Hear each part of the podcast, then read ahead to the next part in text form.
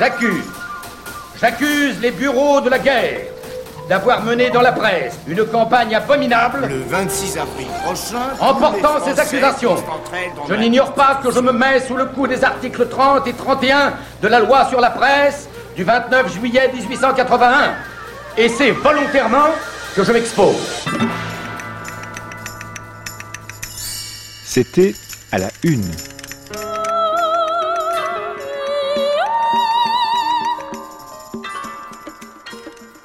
La justice.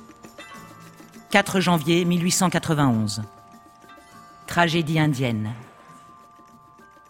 On tire des coups de fusil là-bas. Là-bas, sur les vagues frontières du Dakota septentrional. Deux races d'hommes sont aux prises, des blancs et des rouges. Et tout ce qui se passe n'est malheureusement pas à l'honneur des visages pâles. L'autre jour, au milieu des réjouissances de cette fin d'année, une dépêche poignante nous arrivait de ces lointaines contrées. Pendant que nous fêtions nos enfants, un général américain supprimait une centaine de petits sioux et massacrait leur mère.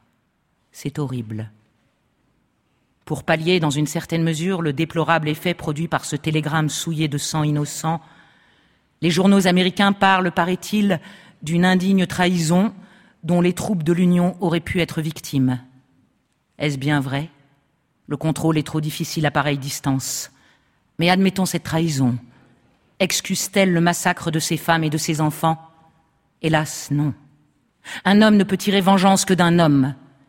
Et l'affaire devait se régler entre les cavaliers américains et les guerriers de la tribu révoltée. Cette révolte elle-même, d'ailleurs, d'où provient-elle?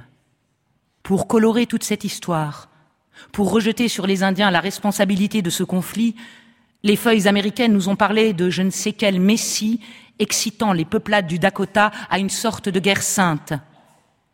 Mais un jour, on met la main sur ce prophète d'un nouveau genre.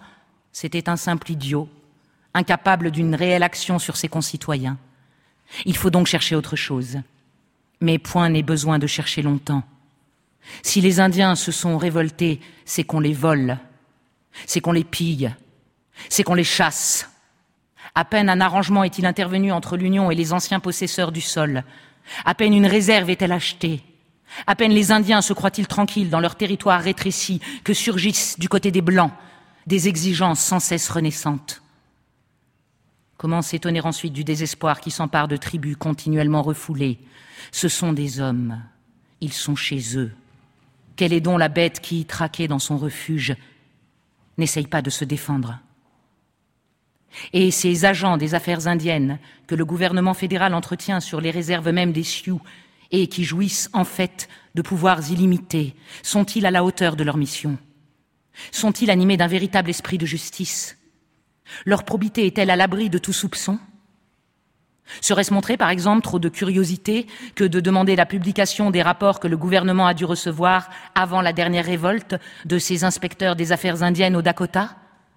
Et quand cette insurrection sera réprimée, ne serait-il pas utile de procéder immédiatement à une enquête sur les causes véritables du mouvement?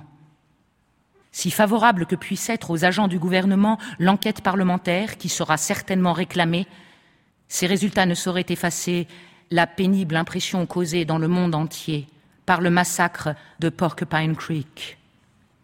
Si tout acte de barbarie nous inspire une horreur profonde, que pouvons-nous dire d'une atrocité commise par la race blanche sous prétexte de civilisation?